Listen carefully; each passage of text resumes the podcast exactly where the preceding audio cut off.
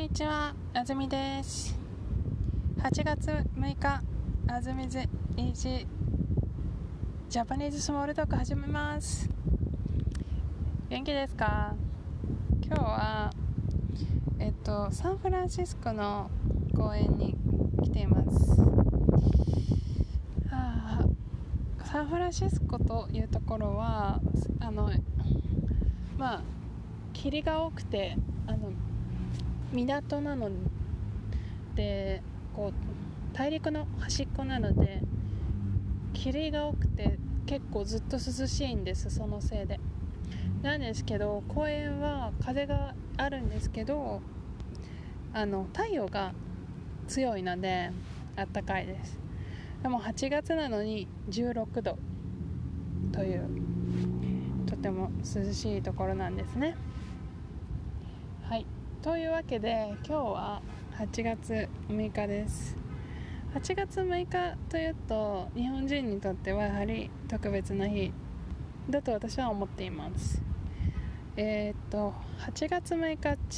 小学生の頃必ずしていたことがあります。8月といえば日本の小学生は夏休みでまあすごくだらけた日々を送っているんですけど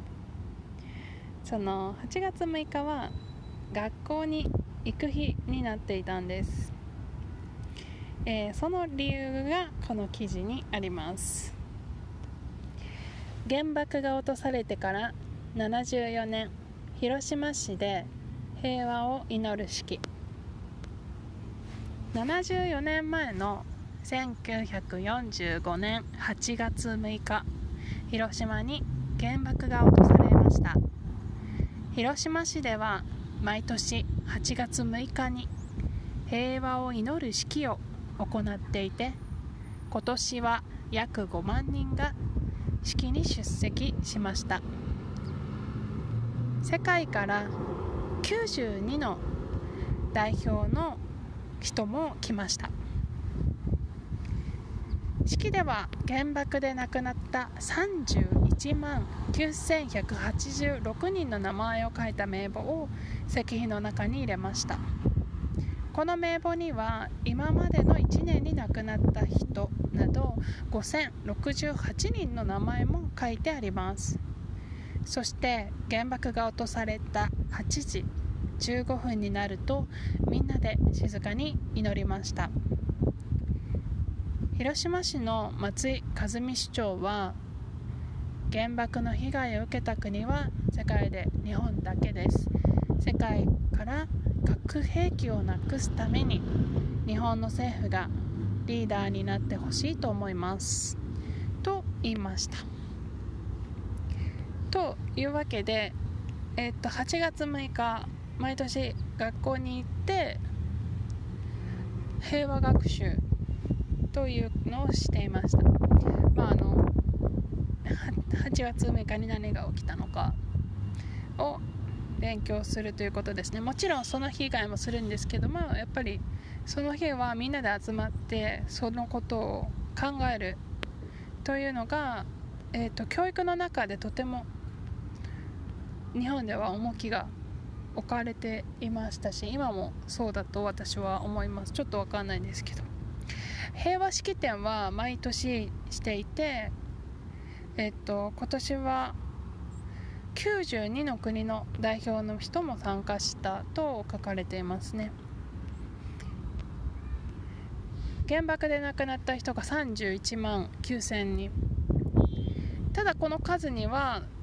今記事にもあった通り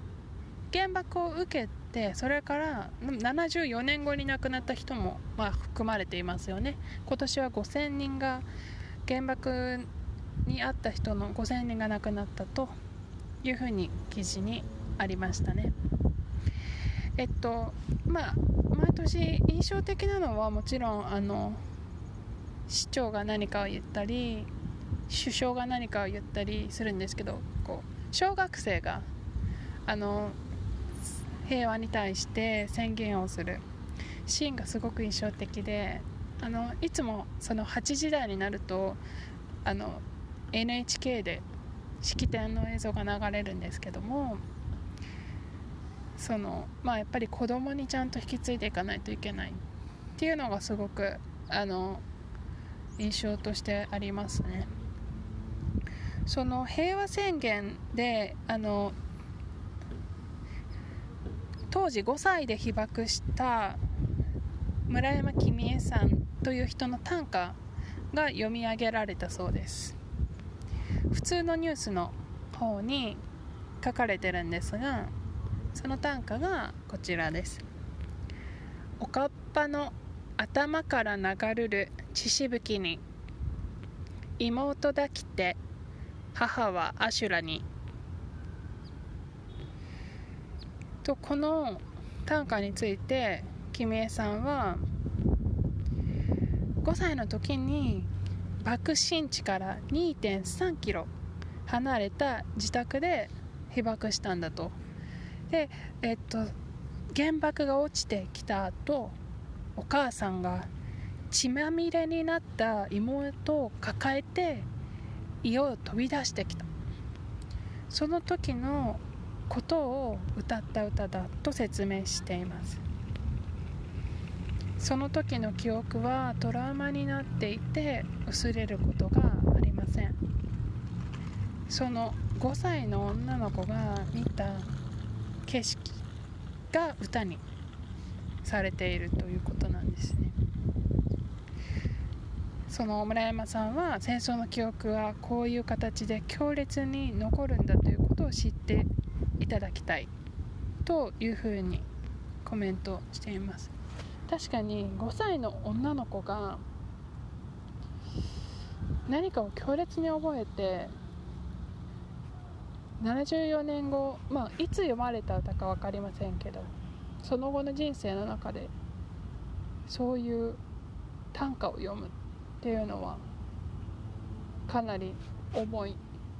ものがあるな。というふうに感じました。8月6日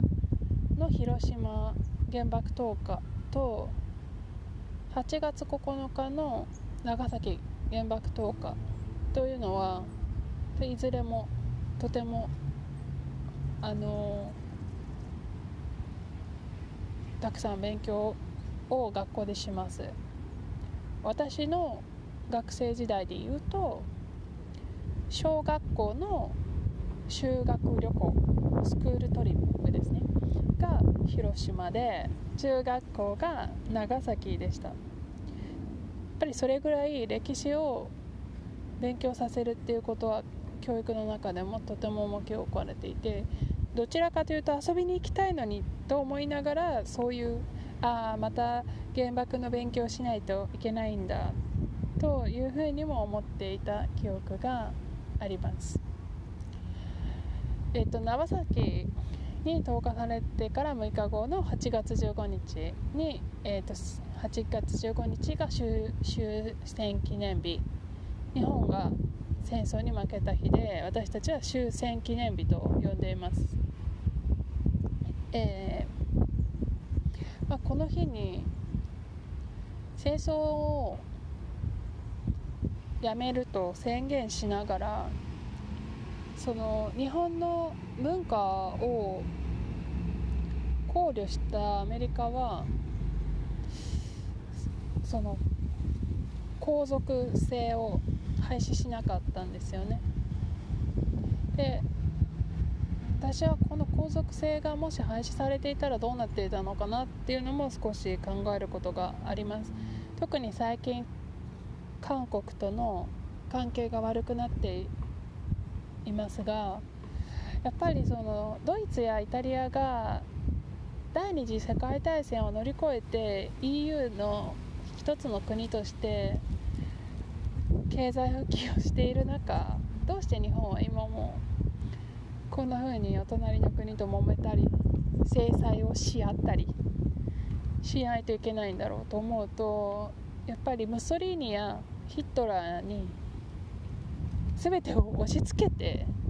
全てをな生産してきたイタリアやドイツに対して日本は犠牲が足りなかったのか？とも思うわけですがちょっと深く勉強したわけじゃないのであのいろんな意見をお持ちの方がもちろんいらっしゃると思います。それにあの皇族制度というのが日本の文化に深く関わっているというところは別に否定はしませんし別にそんなに嫌いでもないあの意味嫌ってはいないですけどただまあ皇族の人たちがこう皇族という大変なステータスで暮らしながらこう苦しい思いをしているのを最近よく感じるのであの眞子眞子さんとかですね。あの婚約したけどあのすごい一般のあの世間の人からあの嫌がられてたりとかね。見るとうんと思ったりしますけどね。あとあの雅子さん皇后になられてあの活躍しているというふうに聞きますけども実際どうか分かりませんけどもやっぱりすごいご苦労されてきました。されてきた方ですからね。というわけで今日は8月6日原爆記念日についてお話しました。Thank you so much for my, listening my podcast today. I was talking about the Genbaku Day. On the 8th of August. It's super super important day of Japan's history. Alright, so I'm gonna see you next episode. Have a good day. Ciao, ciao, ciao.